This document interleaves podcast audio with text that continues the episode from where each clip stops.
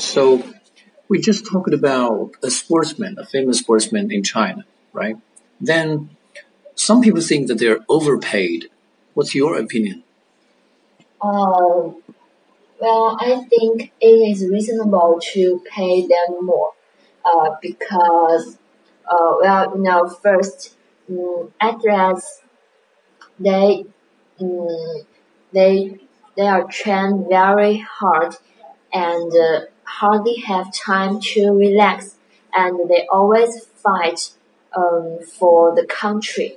So they bring many achievements for for the country, and uh, also I think um, I think the hard the hard tra- training um, hurts their hurts their bodies, and they need money to to take care of their to take care of their bodies, and uh, then they they spend the most time on training, uh, but have no time to find a new job.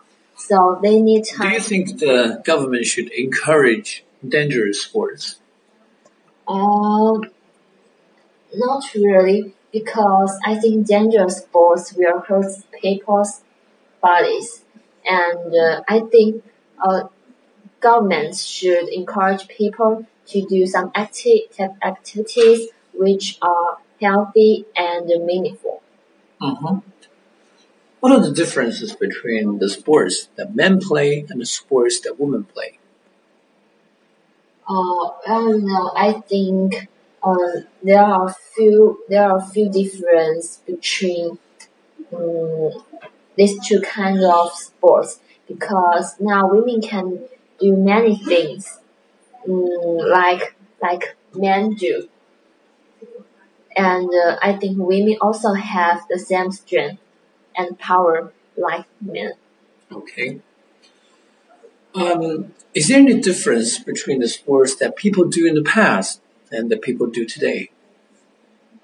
Um, well, I think uh, nowadays people have more sports, more kinds of sports to do than people in the in the past.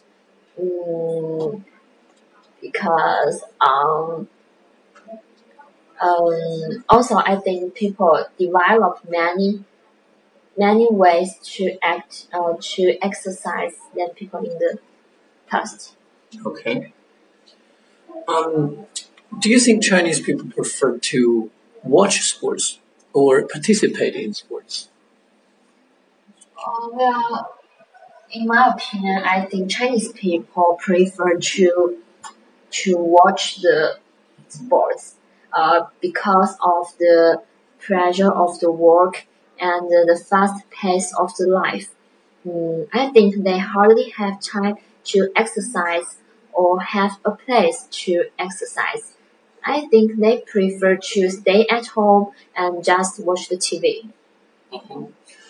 In the future, like 20 years, do you think there's going to be any changes um, in the way that people do sports?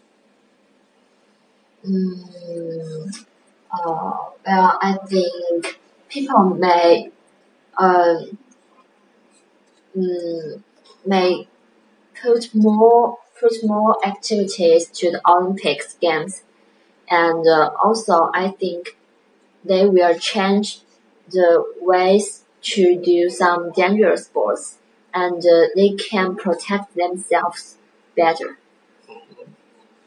Some people think that sports should be eliminated eliminated in primary school because they encourage too much competition. What do you think?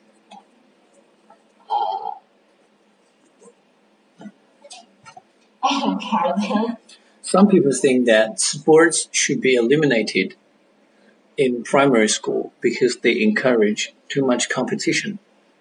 What's your opinion? Do you think so? Uh, no, I, I, don't think so because I think primary students also need to to uh, to know how to um, compete with others And uh, also, I think they should do more physical exercise to strong their bodies. Mm-hmm. Okay, so that's the end of the test.